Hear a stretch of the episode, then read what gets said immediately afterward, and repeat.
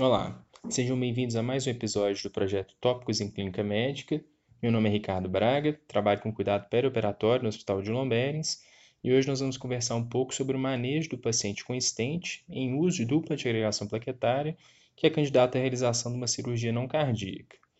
Esse tema é muito desafiador porque a gente tem que levar em conta três fatores diferentes. O risco desses pacientes sofrerem complicações cardiovasculares se eles forem operados, principalmente se a dupla antiagregação foi interrompida precocemente, o risco para o paciente de a gente adiar a cirurgia que ele precisa e, por fim, o risco desse paciente ter complicações hemorrágicas se ele for operado em vigência dessa dupla antiagregação plaquetária. Nossa referência é um documento publicado pela American Heart em 2016, especificamente sobre dupla antiagregação. E esse documento, as recomendações foram construídas principalmente em função do risco das complicações isquêmicas e os autores se basearam em evidências de estudos observacionais que mostram que o principal determinante desse risco é o intervalo de tempo entre a colocação do stent e a realização da cirurgia. Quanto menor esse intervalo de tempo, maior o risco de complicação, principalmente se a dupla irrigação foi interrompida, sendo a mais temida delas a trombose de stent.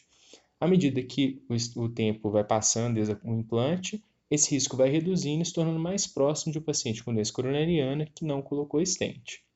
Então vamos dar uma olhada nas recomendações. A primeira é uma recomendação forte para que a cirurgia não cardíaca seja adiada por pelo menos 30 dias, no caso dos pacientes com estente metal, e idealmente por seis meses, nos casos dos pacientes com estente farmacológico.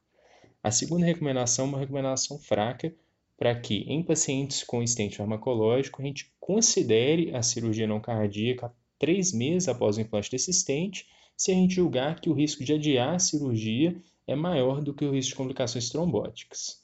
E a terceira recomendação, uma recomendação forte contrária à realização da cirurgia nos primeiros 30 dias do implante de estente metal e nos primeiros 3 meses do implante do estente farmacológico.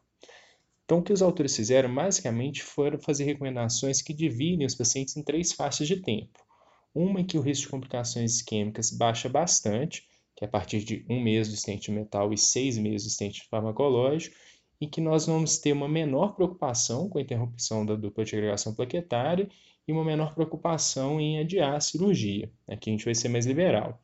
Existe uma segunda faixa de tempo de um risco intermediário, que é específica para o estente farmacológico, que seria após três meses da colocação do estente, em que nós vamos ter que pesar bem aqueles outros riscos, o risco de complicação hemorrágica e o risco para o paciente de a gente adiar a cirurgia.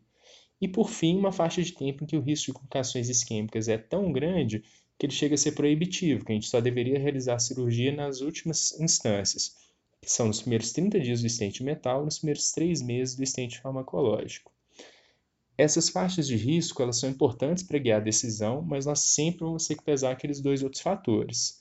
Então, um paciente que é candidato a uma cirurgia de emergência, por exemplo, um paciente que foi vítima de um trauma abdominal perfurante, mesmo que ele esteja na faixa de tempo de maior risco, ele precisa ser operado. Então, a cirurgia vai ser realizada.